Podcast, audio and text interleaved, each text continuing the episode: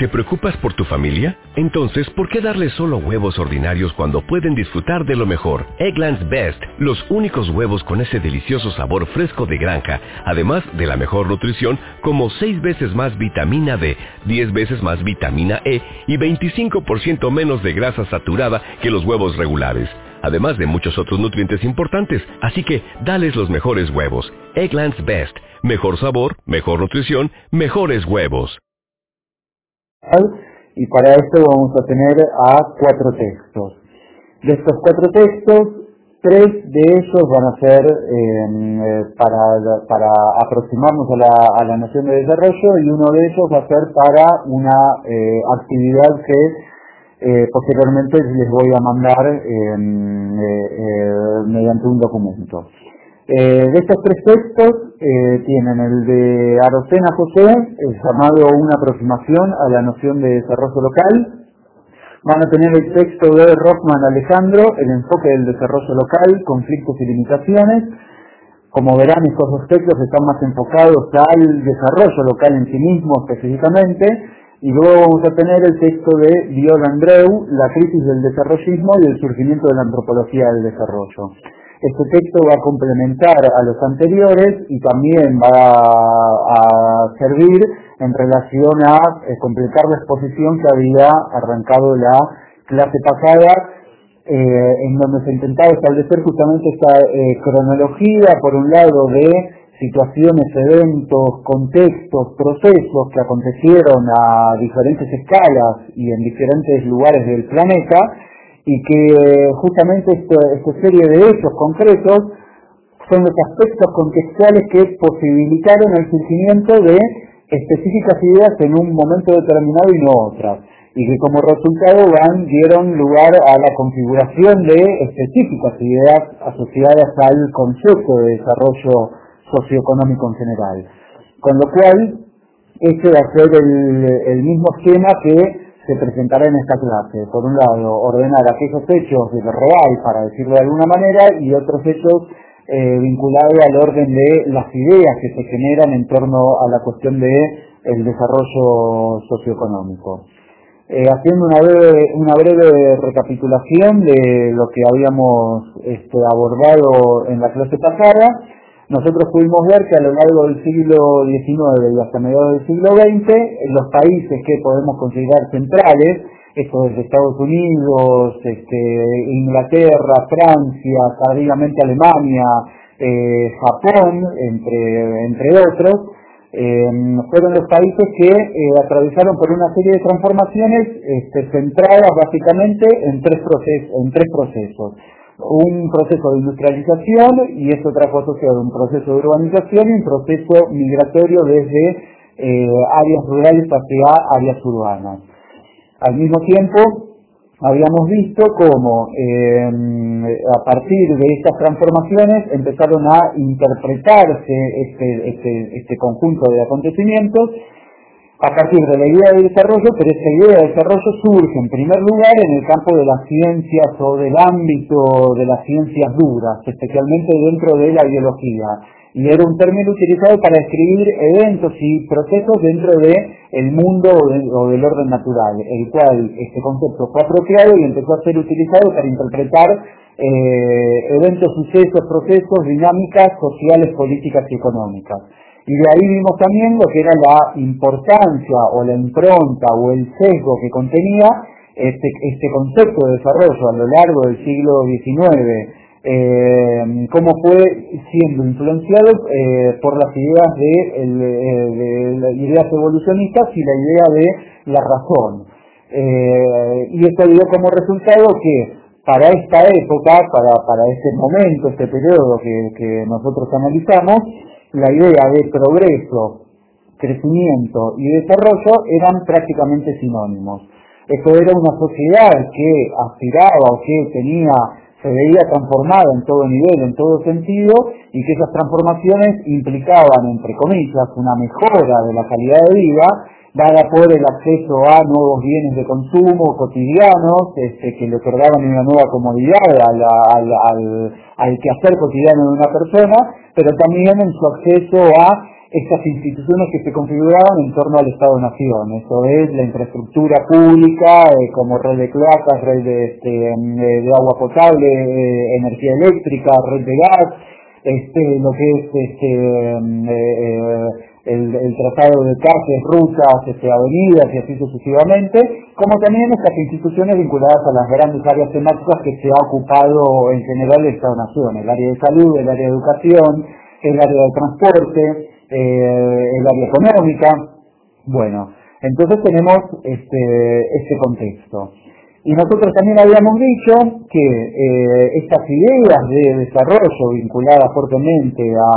al progreso a partir de el dominio de la naturaleza por medio del conocimiento científico, por medio de la razón, tienen un primer, eh, un primer gran cuestionamiento con la Segunda Guerra Mundial. ¿Por qué en la Segunda Guerra Mundial? Porque justamente fue el momento en donde se vio eh, cómo se había llegado a través de los años a una situación de competencia de las grandes naciones por apropiarse de territorios periféricos para, para su propio interés económico, paréntesis, recuerden esta, este concepto que introducimos también de eh, eh, orden económico mundial o división internacional del trabajo que estaba básicamente centrado en describir cómo se eh, relacionaban las economías de los diferentes estados-naciones a escala global. Y básicamente podríamos decir que había unos pocos productores, eh, unos pocos países desarrollados que tenían un sector industrial y que para producir bienes manufacturados necesitaban de eh, materias primas. Y estas materias primas se producían en estos territorios periféricos que eran los estados-nación en plena conformación hacia fines del siglo XIX, principios del XX, y algunos ya conformados a mediados del siglo XX. Pero la función básica era justamente esto, un vínculo eh, establecido en países periféricos, productores de materias primas que se exportaban para abastecer a estas economías desarrolladas que necesitaban los insumos necesarios para eh, producir eh, bienes de consumo con un alto valor agregado y con un alto grado de transformación. Como, como ejemplo de eso, sí piensen en lo que era la Argentina agroexportadora de principios de siglo XX o sea, eh, aquí quizás van a tener que volver a los conocimientos este, de secundaria, pero Argentina ha tenido, o se dice que puede ser eh, organizada la cronología de su historia económica a partir de, presentar tres grandes etapas, o quizás cuatro ahora, eh, pero son tres grandes etapas en donde definió un modelo de desarrollo socioeconómico nacional. Estos tres modelos eran la entre 1880 y 1930 lo que se llamó el modelo agroexportador, 1930 a 1973 lo que era un modelo sustitutivo de importaciones y de 1973 en adelante lo que es un modelo neoliberal. Eh, centrándonos en las características de este modelo agroexportador, significa justamente que que la economía de este país se organizaba en torno a la producción de materias primas, o sea, centrada en, el, en la economía del sector agropecuario, eh, que se producía para qué? ¿Para abastecer un mercado interno? No, se, se, configuraba para exportarlo, ¿por qué? Porque abastecía las economías de los países centrales y eh, desarrollados. Acá tienen justamente un ejemplo concreto de cómo esta descripción de este, este, esta división internacional de trabajo se plasma con hechos concretos. Entonces, nosotros tenemos, eh, retomando y cerrando este, este paréntesis, llegamos a mitad del siglo XX con ese gran acontecimiento que marcó la, historia moderna, que es la Segunda Guerra Mundial y que fue el primer cimbronazo que sufrió esta lógica y estos ideales que presentaba el desarrollo socioeconómico, eh, en el sentido de que vieron que esta competencia de las grandes naciones llevó a una situación de guerra total, de guerra mundial por primera vez en la historia, más allá obviamente de la, de la Primera Guerra Mundial, aunque en un sentido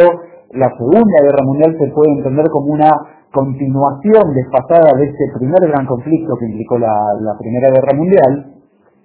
otro paréntesis, les recomiendo leer Historia del siglo XX y la historia eh, em, eh,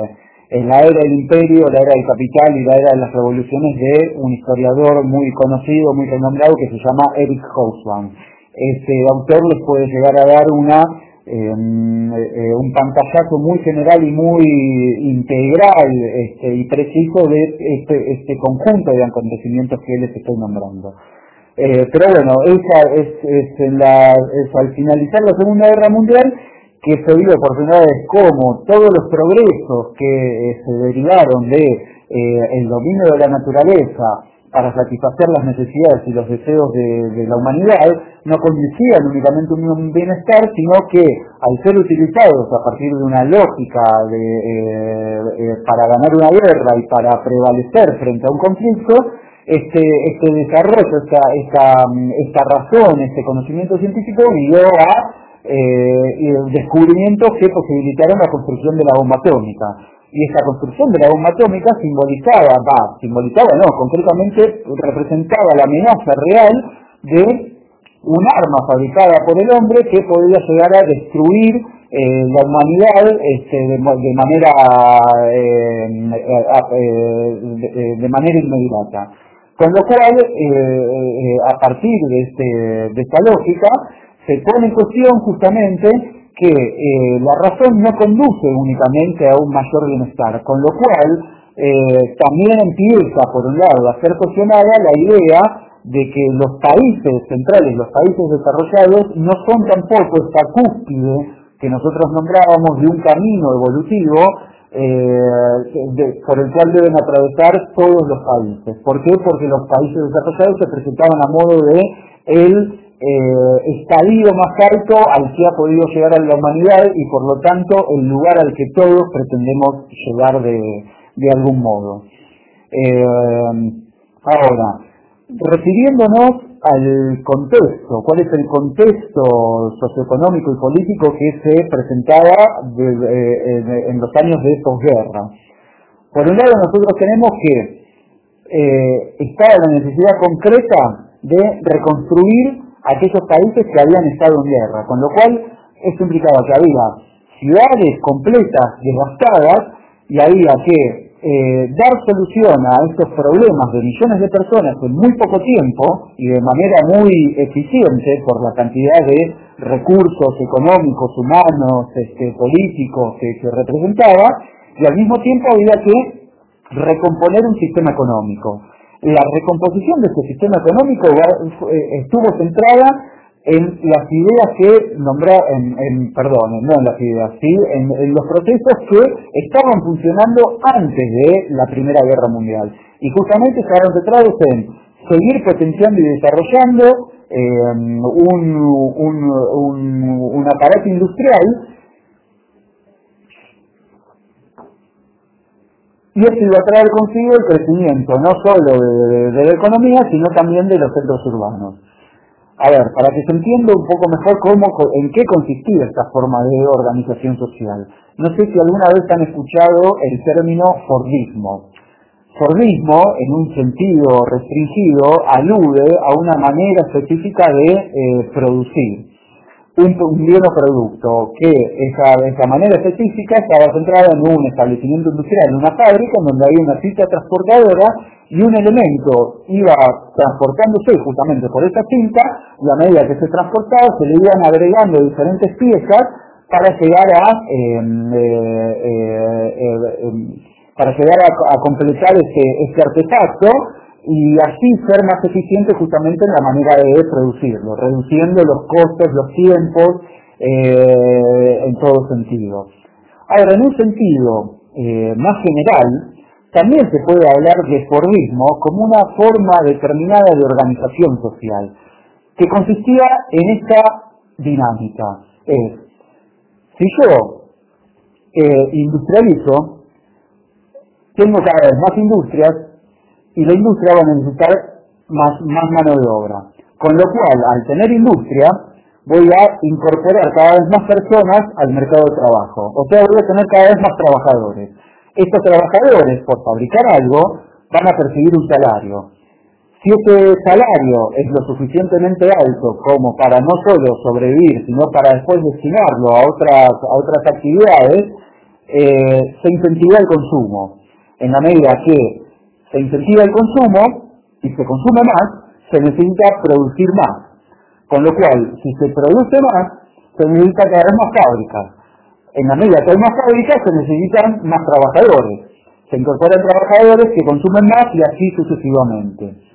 Esta era la forma de organización social que se pretende retomar y que exitosamente en un punto se retoma en los países centrales. O sea, la metáfora de este, de este, de este modelo económico es, y aludiendo a estas características del Fordismo, es que una persona trabaja en la fábrica de Ford para terminar comprándose justamente un auto Ford. Este, ese es así más en bruto, pero es eh, eh, la forma en que se pretendía organizar una sociedad para que pueda reproducirse. Incentivar la industria para incorporar cada vez más eh, personas al trabajo, en la medida que tengan un trabajo físico, en un trabajo fijo, van a poder consumir y en la medida que consumen se va a necesitar producir más y así sucesivamente. Entonces ese es el modelo económico que se pretende restaurar y que durante 25 años se restauró y no solo se restauró sino que creció de una manera eh, que de tal manera que, nunca se había observado antes en la historia del capitalismo. O sea, hay muchos autores, entre ellos Hobsbawm, que van a llamar el periodo que va desde la, desde la finalización de la Segunda Guerra Mundial hasta 1973 como la edad de oro del capitalismo. Y en ese sentido, los, los que eran países centrales, que se recomponían de la Segunda Guerra Mundial, van a lograr una etapa, van a tener una etapa de crecimiento económico que se plasmó a diferentes escalas. Y en una escala micro de análisis se plasmó en que las personas, las familias, eh, o sea, la institución básica para la reproducción del sistema, el núcleo familiar, pueda eh, acceder a una cantidad de bienes de consumo, de nuevos bienes de consumo que nunca antes habían, habían este, conseguido acceder. Fíjense, no sé también eh, que en ese momento, a partir del 1950, donde eh, el turismo como práctica sociocultural y económica se vuelve importante cualitativa y cuantitativamente porque puede decirse que surge por primera vez el famoso turismo de masas. Esto es, tenemos una gran masa de trabajadores asalariados, tenemos millones de trabajadores asalariados que ya ni siquiera tienen los medios suficientes, los recursos económicos para eh, eh, sobrevivir, sino que también los tienen para comprar bienes de consumo y también los tienen para destinarlos al ocio. Y al poder destinarlos al ocio, empieza a incorporarse como una costumbre la, la, práctica de eh, practicar turismo. ¿no? Este, paréntesis también respecto a la, práctica turística, eh, sí podemos ver también eh, como ejemplo de este modelo económico eh, también no sé si pueden hacer el ejercicio de pensar en eh, películas este, o series de TV, de televisión, que retraten cómo es el ideal de una familia tipo, sobre todo piensen en la sociedad norteamericana, entre 1950 y 1970 al menos a mí, la primera imagen que se me viene y que está circulando culturalmente es la imagen de una, o sea, que la familia tipo está conformada por eh, un matrimonio que tienen uno, en general dos hijos, que tienen un perro, generalmente un, un, eh, un labrador, este, y que el, el, esposo llega de trabajar a la casa, la madre, la, esposa está preparándole la comida, comen todos juntos y luego se van a ver la televisión. Bueno, esa imagen es muy representativa, el famoso sueño americano, es muy representativo de cómo funcionaba esta sociedad, o sea, cómo se plasmaba en escala micro todos estos nuevos bienes materiales, todas estas este, nuevos accesos al consumo y cómo funcionaba esta sociedad en torno a la adquisición de una, de, una casa, del automóvil, de la televisión y cómo eso era también, eh, como el acceso a ese, tipo de tecnología era valorizado como eh, un aspecto de, de, eh, un alto nivel alcanzado por una sociedad este, específica. Entonces tenemos por un lado este, eh, este aspecto en este contexto. Países desarrollados que recomponen su sistema económico, que podríamos llamarlo de Fordista. Eh, pero al mismo tiempo, si, vamos a ver qué pasaba además en estos países centrales, nosotros tenemos que de la Segunda Guerra Mundial se desprende también otra nueva eh, potencia, que es la, que, es la ahora este, ex Unión Soviética, pero que en ese momento eh, al finalizar la Segunda Guerra Mundial, se establecía como un eh, país que representaba una forma de organización opuesta a este capitalismo este, centrado en este modelo, modelo de reproducción social. Y este, este, este país, eh, bueno, básicamente centraba su economía y su organización social a partir de los principios del socialismo y el comunismo. Lo que nos interesa ver, más allá de especificar las características de uno y otro sistema y orden, es que eh, para ese momento este sistema, el comunismo, se configuraba como una amenaza real frente al capitalismo. Y en la medida en que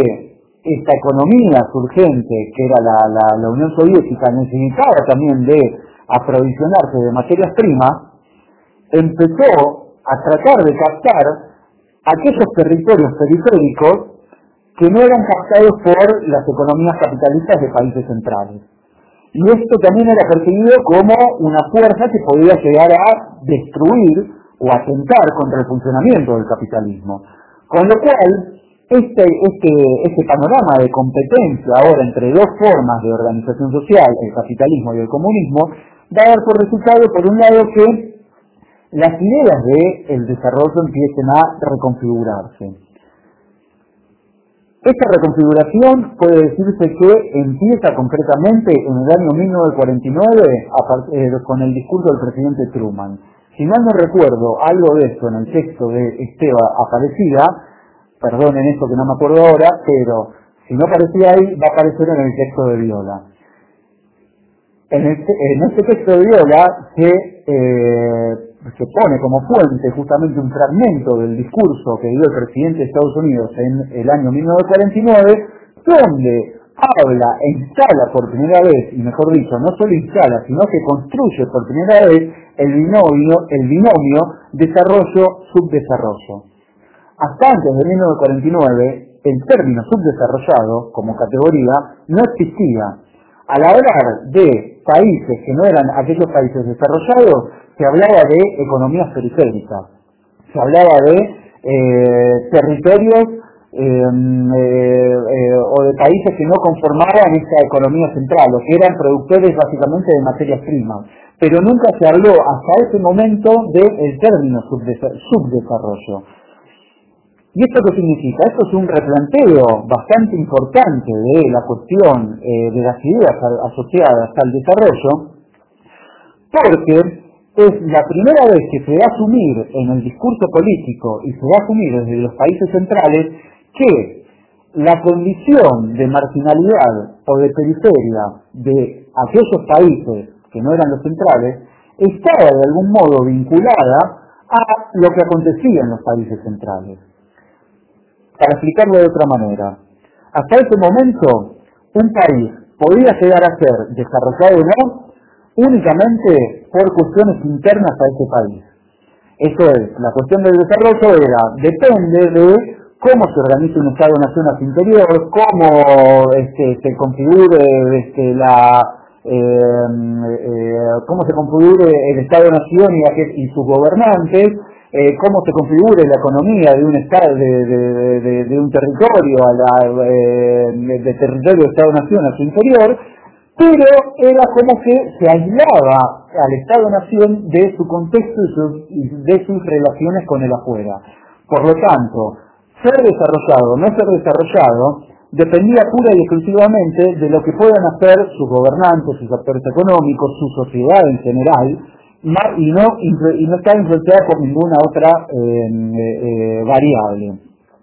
A partir de que se establece esta lógica entre desarrollo y subdesarrollo, se va a asumir, eh, por un lado, de que la condición de desarrollo de, unos pocos países estaba directamente relacionada a la condición de subdesarrollo del 80% del resto de los países del planeta Tierra. Ahora, esta, esta forma de asumir una responsabilidad a partir de estos vínculos económicos que se generan por primera vez, no es únicamente por una toma de conciencia en función de los más altos ideales altruistas de, la humanidad. Puede ser que estén presentes parte de esto, pero en gran medida esto se configuró vinculado a ese contexto que les nombraba de competencia entre eh, la Unión Soviética eh, y eh, el comunismo y entre Estados Unidos representando al capitalismo como modelo, como forma de organización. Al mismo tiempo, sí, en la medida que avanzaban los años, ya para 1970 también se hizo cada vez más evidente que si bien se había observado al interior de los países desarrollados un crecimiento económico nunca antes visto y también una mejora en la calidad de vida, nuevamente digo, entre comillas, porque es justamente una, una construcción cultural eh, valorizar positivamente que acceder a, más, a, mayores, a, mayores y mejores bienes materiales para hacer más cómoda la vida, eso es ser más elevado este, como, como cultura o eso es justamente que mejore la calidad de vida. O sea, no se lo pongo como un ejemplo. Vayan a, hoy en día, vayan a decirle a una persona que vive en Purmamarca y que vivió toda su vida en Purmamarca y que tiene raíces culturales muy fuertes, este, y que tiene toda una tradición vinculada también a quizás a sus parientes que a generaciones anteriores que también han vivido en ese lugar, vayan a decirle a una persona eh, que vivió ahí toda su vida que en realidad esta va a estar mejor si su modo de vida cambia como eh, estaría viviendo una persona que vive en New York, en Nueva York o en París. Y que en realidad va a ser mejor si vive 20 años más este, y si tiene una, un mejor auto, una mejor casa y una mejor televisión. O sea, son ideas eh, bastante cuestionables y vamos a ver justamente cómo se empiezan a cuestionar a partir de 1973, eh, de, en la década de los 70, ¿no? Pero bueno, en este momento estas valorizaciones eh, acerca de lo que significaba mejorar la calidad de vida en torno a la adquisición de bienes materiales para hacer más cómoda la vida eh, de una persona estaban este, fuertemente instaladas. Em, entonces, ¿qué va, a suceder? Eh, va a suceder que si bien adentro de los países centrales se podría ver estas mejoras y este crecimiento económico a una escala de análisis global, ya para la década de los 70, este, esta edad de oro del capitalismo implicó que las diferencias y las desigualdades entre los países desarrollados y los países ahora subdesarrollados iban a ir creciendo. Esto es, durante este periodo los países desarrollados eran cada vez más ricos y eran cada vez menos, mientras que los países subdesarrollados eran cada vez más y eran cada vez más pobres al mismo tiempo. Con lo cual, esto también al mismo tiempo iba generando un contexto internacional donde se producían diferentes tensiones y donde al mismo tiempo estaba, eh, no solo se producían tensiones, sino que a partir de estas tensiones había otro sistema que podía sacar estas economías periféricas ofreciéndoles aquellos que el capitalismo no había podido resolver de alguna manera. Por lo tanto, es justamente aquí, en este momento, donde eh, se asume por primera vez en el discurso del desarrollo, sobre todo emitido desde los países centrales, esos países centrales van a tener alguna responsabilidad en la configuración de eh, la condición de subdesarrollo de las economías periféricas. Y por lo tanto van a tratar de eh, realizar una serie de acciones para, de alguna manera, y de vuelta entre comillas, guiar o conducir estas economías de países periféricos. Con lo cual, si bien cambia esta noción de desarrollo ahora eh, asociando una y otra una y otra condición, esto es desarrollo y subdesarrollo, ahora son las dos caras de un mismo proceso o de una misma moneda, pero lo que no cambia y lo que sigue estando presente es este modelo que ahora va a ser, va a llamarse desarrollista, en donde eh, una sociedad debe organizarse a partir de, o debe, o debe transformarse, debe aspirar a transformarse a partir de industrializarse y que esa industrialización traiga urbanización y que esa urbanización traiga consigo las migraciones desde áreas rurales hacia áreas urbanas y traiga mayor consumo y este consumo traiga mayor este, eh, demanda de trabajo, mayor industria eh, y mayor producción de bienes materiales que van a mejorar, este, de vuelta entre comillas, la vida de sus habitantes. Este, este, este modelo de sociedad no cambia, sigue estando presente de alguna manera desde, como idea desde, desde principios del siglo XIX hasta entre 1950 y 1970 eh, para guiar aquellas transformaciones que conducirán a los objetivos del desarrollo socioeconómico. Solo que ahora también se va a instalar como una fuerte doctrina para operar desde países centrales hacia países periféricos. Esto es, se van a decir, los países periféricos son pobres, son subdesarrollados, no tienen los recursos necesarios, no tienen los medios necesarios. Bueno, acá nosotros países centrales, ahora nosotros no nos vamos a ocupar únicamente de nosotros, sino que vamos a tratar de, entre comillas, brindarles las herramientas necesarias para que puedan desarrollarse. Con lo cual va a haber toda una, una, una configuración de conocimientos expertos que se van a trasladar a estos países periféricos para que se transformen en la medida que ellos lo veían conveniente acá retomo el ejemplo, para ver esto, retomo el ejemplo de los modelos de desarrollo socioeconómico nacional que ha tenido Argentina. Fíjense como esto, en parte, no como totalidad, pero en parte, explica el modelo sustitutivo de importaciones. ¿Qué significaba ese modelo sustitutivo de importaciones? Significaba justamente sustituir aquello que antes importaba. ¿Cómo se sustituye? Justamente produciéndolos adentro del territorio del Estado-Nación. Entonces fíjense que pasamos de una economía agroexportadora, esto es producir ganado y granos para exportarlos, a pasar a una economía centrada en el, sector industrial, en el, segundo sector de la economía, ¿no? O sea,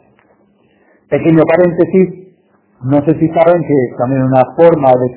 muy básica de clasificar las diferentes actividades económicas de, un país es el primer sector, segundo sector y tercer sector. Primer sector, actividades agropecuarias, segundo sector, eh, industria, tercer sector, el área de servicios y comercios. ¿no? Bueno, Argentina pasa eh, entre 1930 y 1963 y fuertemente en la década del 40 y en la década del 50 una, eh, de una economía centrada en el sector agropecuario a una economía centrada en la industria. Ahora, ¿en la industria para qué? ¿Para exportar esos productos? No, justamente para ser consumidos en un mercado interno. Y eso es justamente la lógica que les mencionaba antes que puede ser eh, definida como Fordismo. Industria, fuerza de trabajo, consumo, bienes de, el consumo de bienes, eh, más industria, más trabajo, más consumo y así sucesivamente, ¿no? Entonces, fíjense cómo esta idea de desarrollo que tiene origen en el, en, el siglo XIX, de alguna manera continúa estando presente bajo otro contexto y ya un poco más eh, permeada o influenciada por otras ideas, pero sigue estando presente esta idea de evolución, esta idea de em, eh, querer progresar, pero sobre todo de evolución en el sentido de que eh, se debe aspirar a una, una sociedad desarrollada siendo desarrollado el modelo, eh, perdón, me, me, me, expliqué mal, teniendo como modelo a la organización social, político-económica de los países centrales. Con lo cual, estos países centrales continuaban estando en el estadio más alto de este camino evolutivo y los países subdesarrollados estaban en lo más bajo. Fíjense que también, a partir de este nuevo esquema, surge una nueva categoría para, para denominar aquellas economías que estaban en pleno proceso de transformación. ¿Cuál es este término? Países en vías de desarrollo es entre los 70 y los 80 que van a surgir esta nueva terminología para aquellas economías que de algún modo estaban implementando o estaban transformándose hacia eh, una economía centrada en el sector industrial, pero que todavía no entraban en la categoría de países desarrollados. Pero bueno, así que durante 1950 y 1973, o, mitad del siglo, eh, perdón, mitad de la década de 1970, tenemos esta, esta configuración de respecto eh, a las ideas eh, que se establecen en torno al desarrollo socioeconómico, ahora vinculado al subdesarrollo, y visto también tomando predominancia a la escala internacional y no solo lo que acontecía dentro de los, de los Estados-Nación, y al mismo tiempo tenemos este contexto eh, que, de crecimiento económico y de una nueva potencia eh, que competía contra el capitalismo, esto es el comunismo. ¿no? Entonces, esto por un lado. Y hasta aquí se configura toda otra nueva, eh, todo otro nuevo modelo de desarrollo socioeconómico. A mediados de la década de 1973 estas ideas van a empezar a cambiar. ¿Por qué? Porque en parte también cambia el contexto socioeconómico y político internacional. ¿Qué va a suceder? Por un lado va a suceder que para 1973 hay un conflicto eh, bélico llamado Yom Kippur, que hace que eh, se vea eh, desfasado el precio del petróleo. Y esto va a generar una serie de consecuencias, no únicamente este conflicto bélico, sino también otra serie de acontecimientos. ¿Qué nos interesan estos, estos acontecimientos? Por un lado nos interesa ver que se desacelera esta,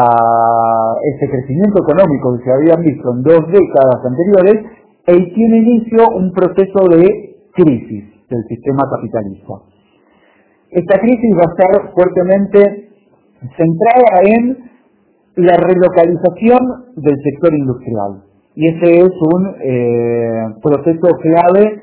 que nos eh, interesa destacar a los fines de eh, los objetivos de la materia. La industria para este momento va a abandonar los centros urbanos tradicionales de países centrales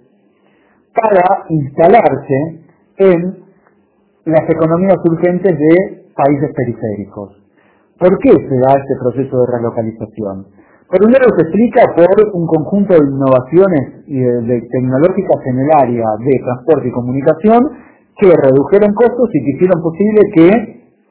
la producción de diferentes bienes ya no se realice únicamente en sus lugares tradicionales, ubicados en países centrales, sino que puedan trasladar directamente la producción hacia otras, hacia territorios mucho más lejanos, hacia territorios lejanos, territorios de países periféricos. Pero también al mismo tiempo esta relocalización se produce ¿por qué? Porque hay una, una condición de deterioro en, las, en, los, en los centros urbanos de los países centrales, este, que les resultaban más costosos al sector industrial. Entonces ustedes imagínense que tenemos, por un lado, grandes centros urbanos ya formados, tenemos una masa de trabajadores asalariados que tienen diferentes derechos eh, ganados, o sea, que tienen una organización gremial y sindical, que tienen eh, una, una, regulación del mercado de trabajo y tienen de, derechos este, plasmados en leyes, que tienen vacaciones pagas, que tienen salarios altos, eh, eh, que tienen un Estado-nación que regula las, actividades económicas y que por lo tanto controla lo que es el ordenamiento del suelo y eh, ya está especificado dónde se puede producir y dónde no, y así sucesivamente. Todo este conjunto de características les eran, este, una, les representaban al sector industrial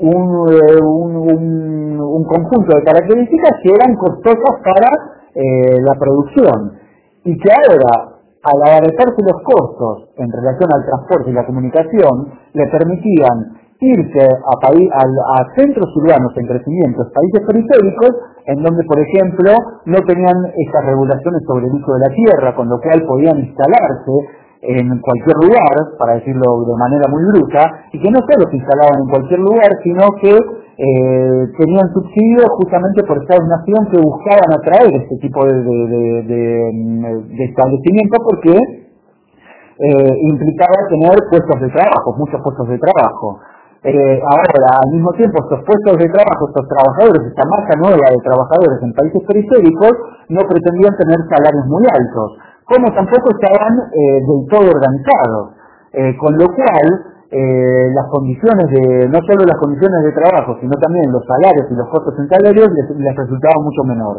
O sea, había un conjunto de características en estas economías periféricas o en, estos, en estas grandes ciudades en crecimiento de países periféricos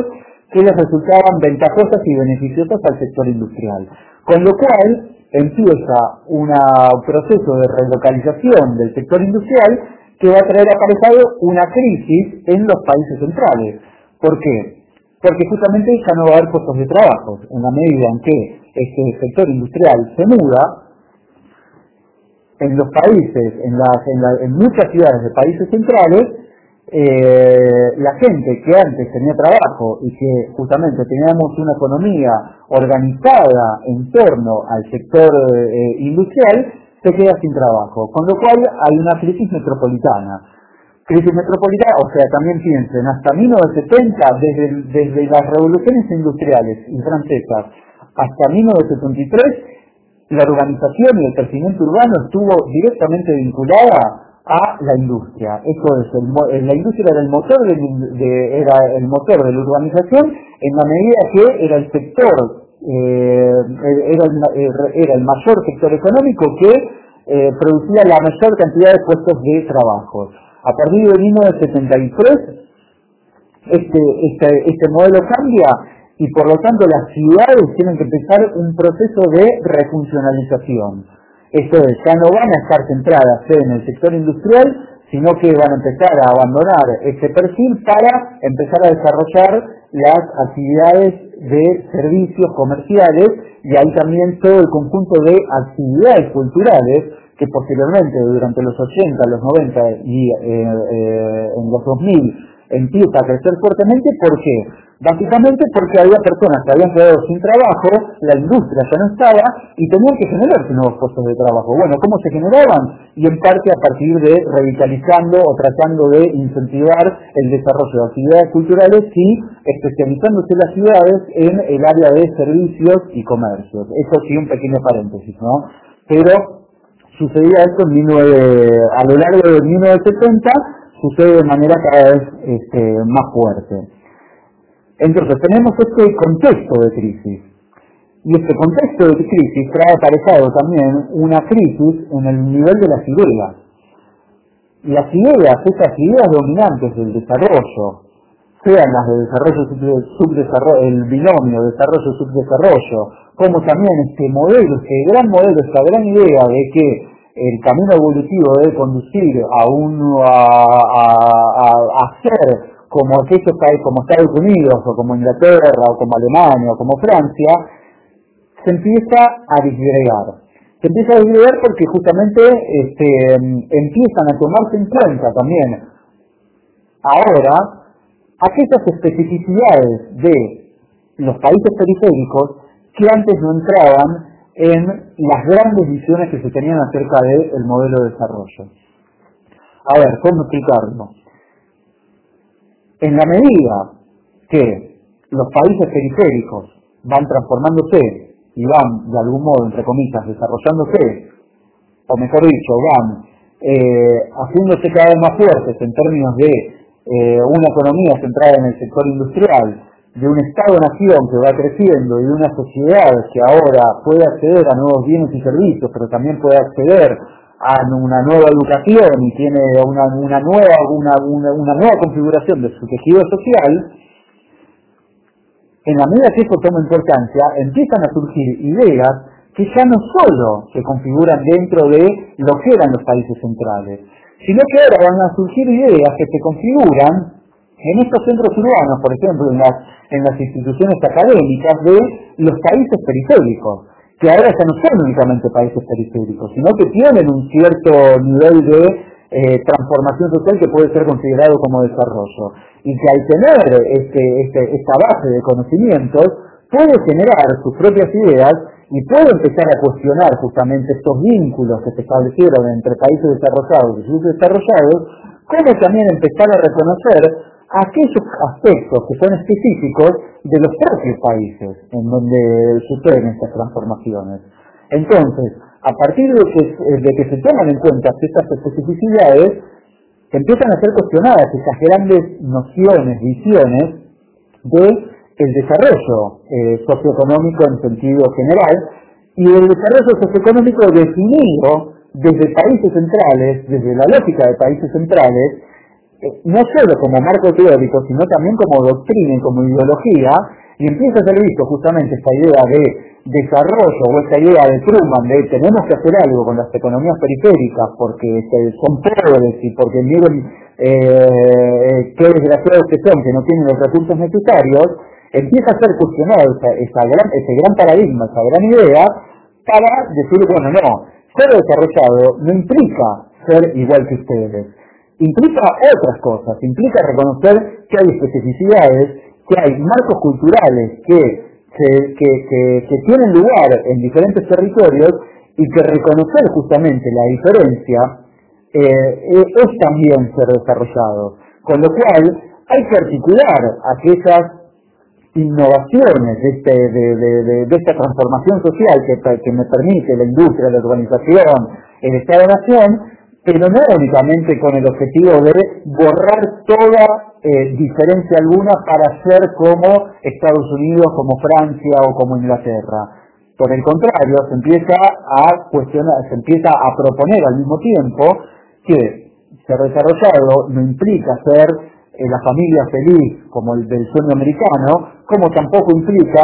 ser eh, en términos de economía nacional como Estados Unidos o como Inglaterra, justamente implica otras cuestiones. ¿Qué otras cuestiones implicaba? Bueno, implica reconocer esta diferencia o, las diferentes eh, aspectos culturales que, presenta cada región, cada país o cada lugar adentro de cada país y tratar de articular estas especificidades locales, regionales y nacionales con estos procesos más generales de transformación.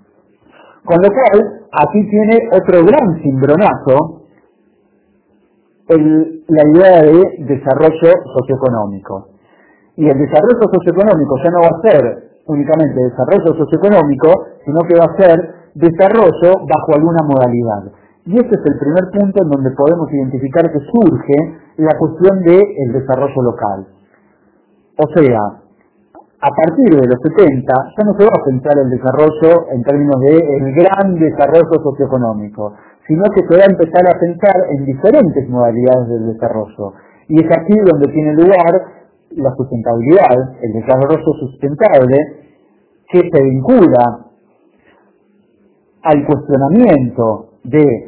las grandes, o, o las, no las grandes, sino las diferentes tipos de deterioro eh, del orden de lo natural que vino de este, este progreso, de esta gran transformación, y que involucró que, bueno, si están viendo que adentro de las grandes ciudades, por ejemplo, eh, hay contaminación de cuerpos y cursos de agua, contaminación sonora, contaminación visual, contaminación del aire, eh, como también que determinadas prácticas de, utilización de los recursos llevó a la extinción de algunos recursos renovables, como también el acelerado consumo iba a llevar a la, extinción de algunos recursos este, eh, no, renovables, pero que eh, podrían ser administrados de, mejor manera, el cuestionamiento de, de esos procesos hizo que aparezca la dimensión medioambiental en torno a las dimensiones que implicaba pensar el desarrollo socioeconómico.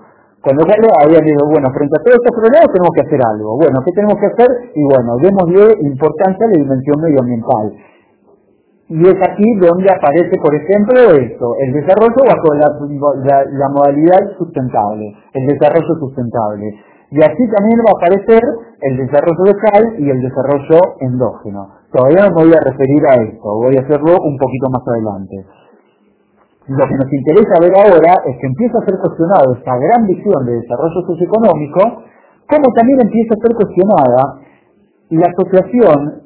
o esta idea implícita de que desarrollo implicaba antes que nada crecimiento económico. En la medida que se, fue viendo que durante los 50 y los 70 las desigualdades entre países desarrollados y países subdesarrollados era cada vez mayor,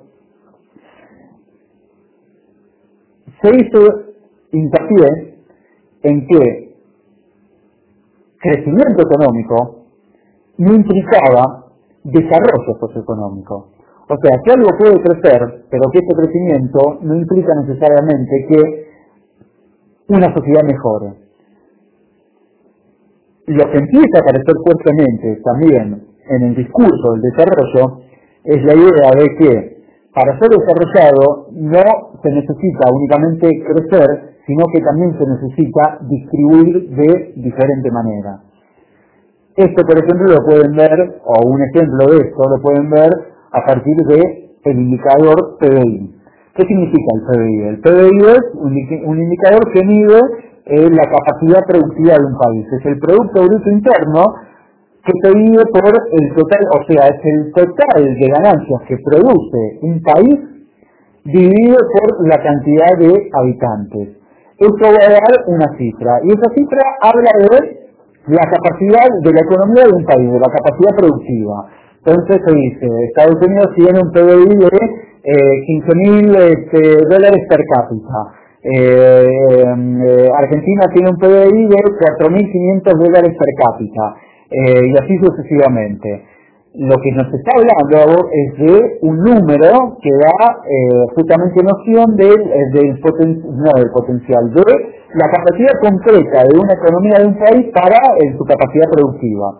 Y ustedes habrán visto que en torno al PBI, por ejemplo, los países árabes, muchos países árabes que se especializan en la producción de petróleo o en la explotación del, petróleo para después exportarlo a los países centrales, tienen un altísimo PBI, que tienen incluso un PBI más alto que eh, muchos países que pueden ser considerados desarrollados.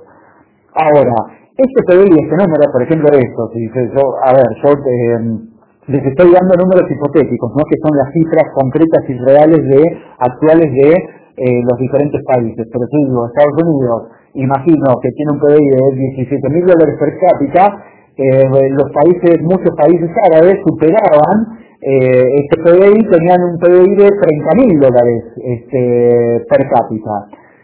Pero ese número no me dice nada, me dice algo sobre cómo crece la economía de un país, pero no me dice nada de cómo se distribuyen los beneficios que se generan, ni de cómo se distribuyen las ganancias que se generan. Justamente pongo el ejemplo de los países árabes, porque los países árabes tienen un PBI muy alto per, cápita, pero la renta generada, las ganancias generadas por las actividades petroleras quedan concentradas en el 1% de su población.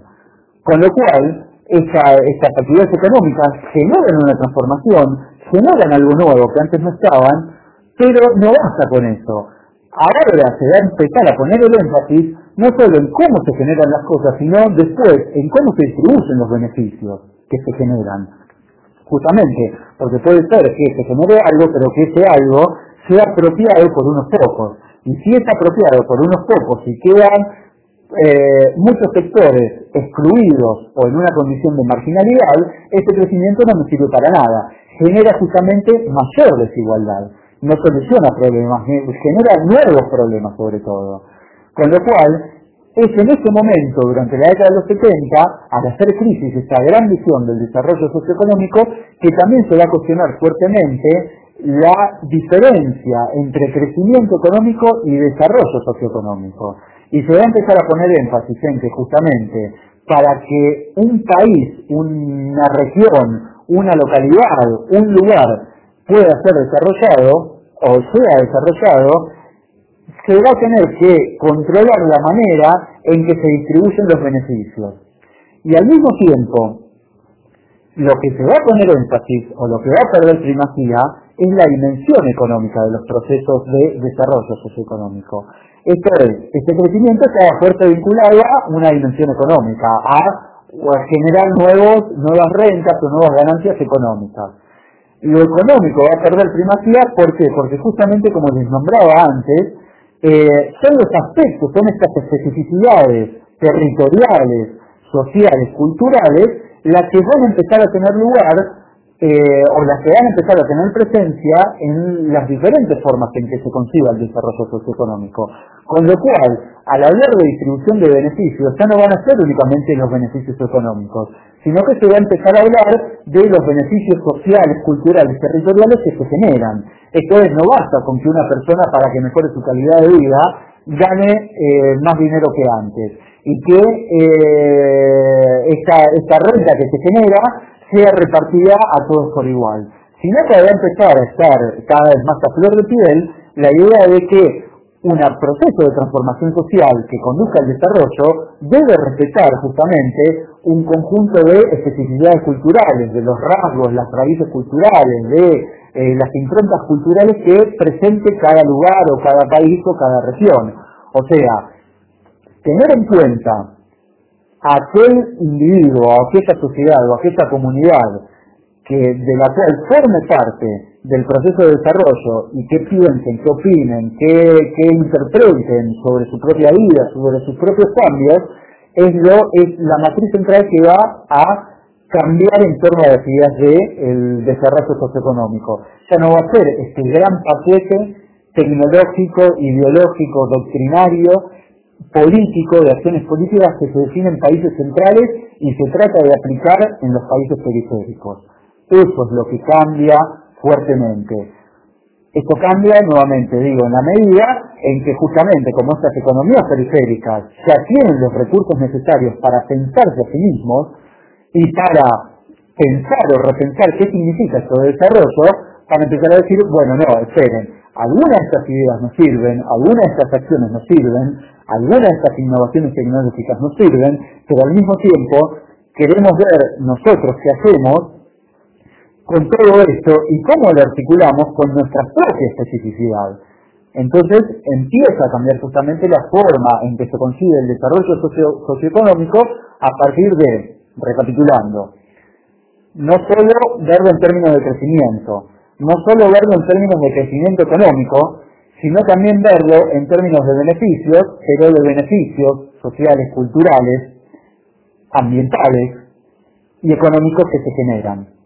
Y cómo estos beneficios, esta serie de beneficios o estas lógicas del desarrollo empiezan a ser pensadas desde los propios lugares que se ven involucrados en estos procesos de transformación.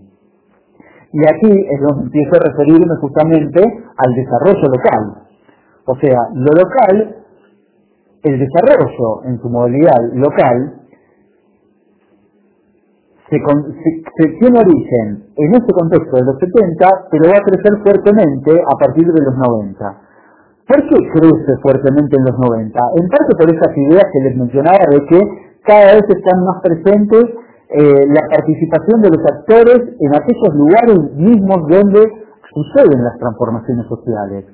y que estas transformaciones sociales no sean definidas únicamente desde países centrales o desde los lugares de centralidad de los Estados-nación, sino que estas transformaciones ahora se van a llevar a, pues, eh, van a estar conducidas por los propios actores que participan en estos procesos de transformación, ¿no? Ahora, ¿por qué sucede eso?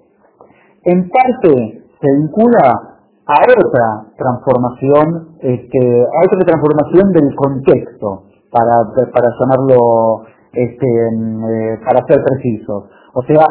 tenemos un nuevo contexto. Ese nuevo contexto en los 90 es un contexto donde las ideas neoliberales están cada vez más presentes. Durante los 80 y los 90 pasamos de este modelo centrado en, el sector industrial a un modelo centrado en, la, en el sector financiero, en la refuncionalización de las ciudades, eh, eh, incentivando las actividades terciarias y de, o sea, las actividades comerciales y de servicios, y tenemos también un contexto en donde se va a empezar a instalar la idea de que para resolver la crisis de los 70, el Estado debe reconfigurarse y debe redefinir sus funciones a partir de tener cada vez menos presencia en, el funcionamiento económico de un país y también de la economía global. Esto es, neoliberal porque se retoman las ideas del liberalismo económico que postulaban que la mejor forma de organización social iba a ser dada a partir de dejar funcionar libremente a las fuerzas del mercado. O sea, el mercado en tanto institución iba a ser la, la, propia dinámica la que asigne de mejor manera los recursos y en la medida que permita a algunos actores crecer más que otros, este crecimiento de algunos actores iban a permitir que luego estos beneficios que se generen iban a ser desparramados hacia el resto de la sociedad. O sea, esta, no sé si también alguna vez lo escucharon, la idea del goteo. Esto es, de que un actor económico o de un conjunto de actores económicos crezcan fuertemente y que en la medida que crezcan fuertemente tengan un capital necesario para poder eh, reinvertirlo en otras áreas y que permita un goteo, o sea, de beneficios económicos a otro tipo de actores sociales o económicos en otra, en otra jerarquía. Pero entonces, básicamente, esta idea neoliberal implicaba, por un lado, dejar funcionar más libremente al, al mercado, a la lógica del mercado, esto es, al, propio interés dado por las relaciones entre los diferentes actores económicos, y que el Estado se retire en sus funciones y se reconfigure. Y esa reconfiguración del Estado va a traer justamente eh, una nueva forma de organización eh, y de participación de la sociedad civil. O sea, por un lado, esta reconfiguración del Estado se va a centrar en dos procesos. Por un lado, procesos de privatización, esto es, que antes se ocupaba de eh, la educación y la salud, ahora se va a seguir ocupando, pero también va a dejar, va a privatizar aquellos servicios y que tanto la salud como la educación pueda mercantilizarse, pueda ser eh, eh, eh, ofertada por un actor económico, por un actor económico, y que eso justamente trae una serie de nuevos negocios. Recuerden esto que le decía de la, de la refuncionalización de las grandes ciudades. Parte de esa refuncionalización implicaba que para generar nuevos negocios, áreas que antes se ocupaba únicamente el Estado, como brindar, como hacerse cargo de las escuelas o del de, sistema educativo, lo va a seguir haciendo en menor medida, pero ahora va, a dejarle al sector privado que pueda ofertar eh, un servicio educativo. Y lo mismo con el área de salud, ¿no?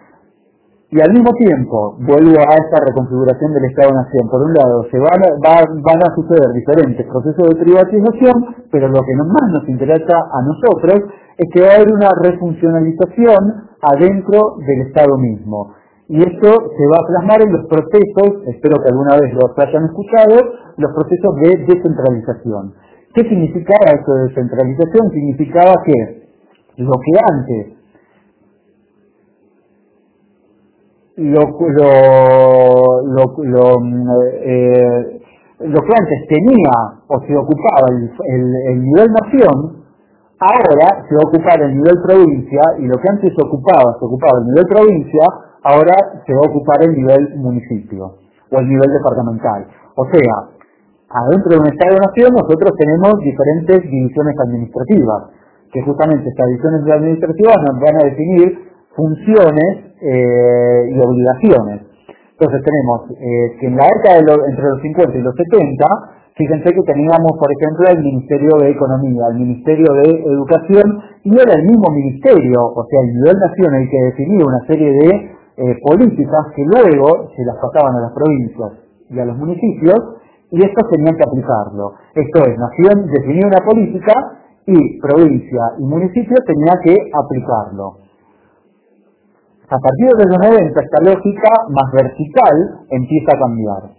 ¿Y qué, ¿Y qué cambia con esto? Y qué cambia, implica que ahora si bien hay un ministerio de, educación, eh, este ministerio de educación va a tener otras funciones y, por ejemplo, lo que son las escuelas eh, secundarias y primarias ahora van a empezar a depender, por ejemplo, de la provincia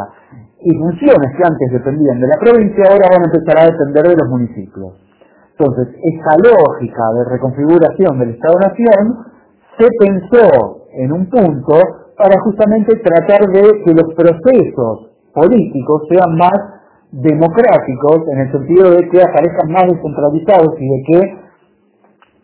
la sociedad civil, que es el usuario que recibe las políticas públicas, no solo las reciba, sino que también de alguna manera puede estar presente en la formulación de políticas públicas. Obviamente, este proceso de, de responsabilización del Estado-Nación en un contexto neoliberal ha traído consecuencias nefastas. Piensen en lo que fue la Argentina de la década de los 90 y de eh, la crisis del 2001 y todas las consecuencias que trajo justamente dejar libremente funcionando al mercado y el retraimiento del Estado-Nación que eh, redefinía funciones, que descentralizaba procesos, pero que para que estos procesos puedan funcionar, necesita también descentralizar recursos económicos, de equipamiento, humanos, y ese era el punto donde eh, muchas veces no se hacían. Cuando, claro, si vos decís, bueno, ahora vos te tenés que hacer cargo de esto, pero no tenés recursos para poder hacerte cargo, no estás descentralizando para hacer más democrático el proceso, sino que estás descentralizando para fragmentar más aún el tejido social y traer una serie de nuevos problemas. Pero más allá de este pequeño paréntesis interpretando eh, cómo acontecieron este conjunto de, procesos, sí se puede decir que esta refuncionalización del Estado trajo consigo que la escala local tenga una nueva centralidad tanto en la formulación como en la aplicación de políticas públicas. Y que esta centralidad en gran parte está vinculada a una nueva forma de relación entre el Estado ahora en el nivel municipal y la sociedad civil. Eso es entre los propios eh, habitantes eh, que conforman una localidad, una comunidad o un territorio que por su pequeño tamaño puede ser llamado este, local, ¿no? Este, y es justamente este nuevo contexto el que va a influenciar también en este conjunto de ideas de que ahora el desarrollo socioeconómico no debe ser definido desde países centrales o no debe ser definido únicamente desde el nivel nación, sino que debe ser definido desde los propios procesos eh, que suceden en el nivel local y que involucran a la sociedad civil, sean actores económicos, sean actores sociales, pero son los mismos habitantes los que en parte van a tener que pensar qué significa el desarrollo socioeconómico para ellos y qué tipo de transformaciones quieren, este, quieren atravesar. Con todo, a ver, de vuelta, aquí dale la aclaración que al hablar de localidad se está hablando de una escala, pero que eso no implica que también estos procesos de desarrollo sean conflictivos, porque en un punto uno define aquello que es lo local eh, como totalidad, pero una vez que uno, por ejemplo, se mete adentro de esa localidad, también empieza a reconocer que hay diferentes actores que van a tener diferentes objetivos, que tienen diferentes intereses, que definen diferentes problemas y que también van a negociar entre ellos o van a producirse diferentes tensiones o conflictos entre ellos en torno a lo que significa el desarrollo o en torno a qué eh, modelo económico o qué eh, este perfil económico se, se, quiere, se aspira, se pretende llegar y qué tipo de transformaciones se deben, se deben atravesar. Pero lo que sí nos interesa es ver cómo se va configurando la escala local, como, eh, va teniendo, mejor dicho, una nueva centralidad y una nueva eh, importancia vinculado a los procesos de transformación social que conducen al desarrollo socioeconómico, pero también vinculado a las ideas que se piensan en torno al desarrollo socioeconómico. Entonces, para ir cerrando y para ir recapitulando, nosotros vemos que eh, durante de 1970 en adelante se cuestionan fuertemente en el marco de las ideas tanto la primacía de la dimensión económica para pensar el desarrollo, como también lo que es la cuestión de crecimiento socioeconómico, de crecimiento económico y se, eh, critican y se cuestionan fuertemente las visiones homogéneas o dominantes que se configuraron desde países centrales. Y eso dio lugar en el campo de las ideas a que la noción de desarrollo socioeconómico sea pensada ahora desde países que dejan de ser periféricos y que tienen los conocimientos o los recursos necesarios para pensarse a sí mismos, y que al mismo tiempo el desarrollo va a pensarse en torno a diferentes modalidades, a partir de modalidades que resaltan o toman un perfil determinado. Esto es, el desarrollo sustentable va a incorporar la dimensión medioambiental y se va a enfocar más que nada en los vínculos entre la sociedad y la naturaleza. El desarrollo endógeno y el desarrollo local, que tienen mucho que ver, van a pensarse en relación a las formas en que los actores de un lugar se apropian de, de, diferentes este, recursos y los utilizan eh, para transformarse a sí mismos como sociedad. Y cómo, lo, eh, cómo esta especificidad local, sea también cultural, este, territorial o económica, va a, va a influir en la forma de eh, atravesar un, un conjunto de transformaciones.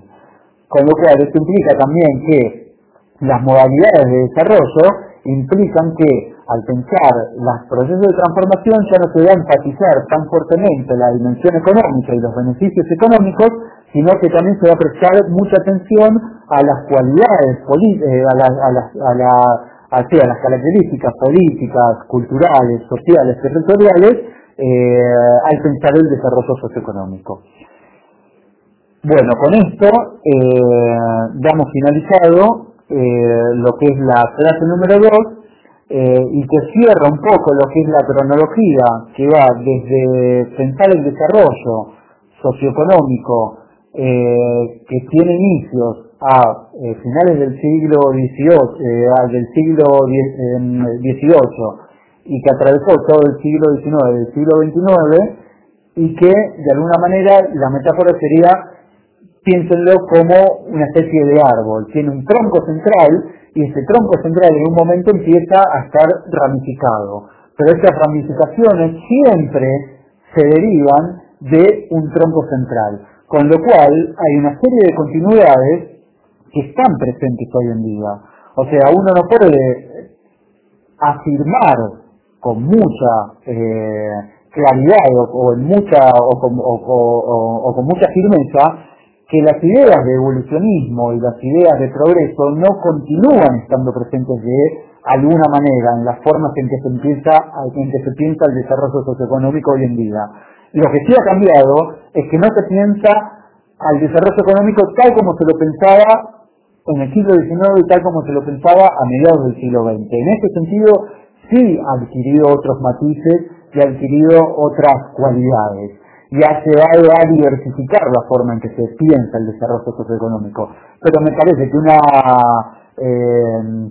una propuesta, eh, o mejor dicho, un esquema eh, de pensamiento que puede enriquecer la discusión en torno al, desarrollo socioeconómico es pensar cuáles son estas continuidades, cuáles son estas las, las especificidades que fueron surgiendo eh, a lo largo de todos estos años eh, eh, y cuestionar de alguna manera si siguen o no estando presentes y en qué medida y qué manera se expresan estos principios más evolucionistas y más vinculados a la razón y a la idea del progreso en los discursos actuales del desarrollo socioeconómico, más allá de su impronta sustentable o de, su impronta endógena, o en este caso lo que nos interesa a nosotros en su impronta eh, local. Así que bueno, eh, esto es todo, queda por ver el texto de Jiménez, eh, pero esto va justamente como les decía al principio con una actividad. Bueno, hasta aquí es todo. ¿Necesitas ayuda? En O'Reilly Auto Parts te ayudamos. ¿Necesitas algún consejo? Te aconsejamos. Nuestros profesionales en autopartes están siempre disponibles para ayudarte a encontrar lo que necesites. Excelente servicio al cliente es solo una de las ventajas que ofrece O'Reilly Auto Parts. Los profesionales en autopartes. Oh, oh, oh, O'Reilly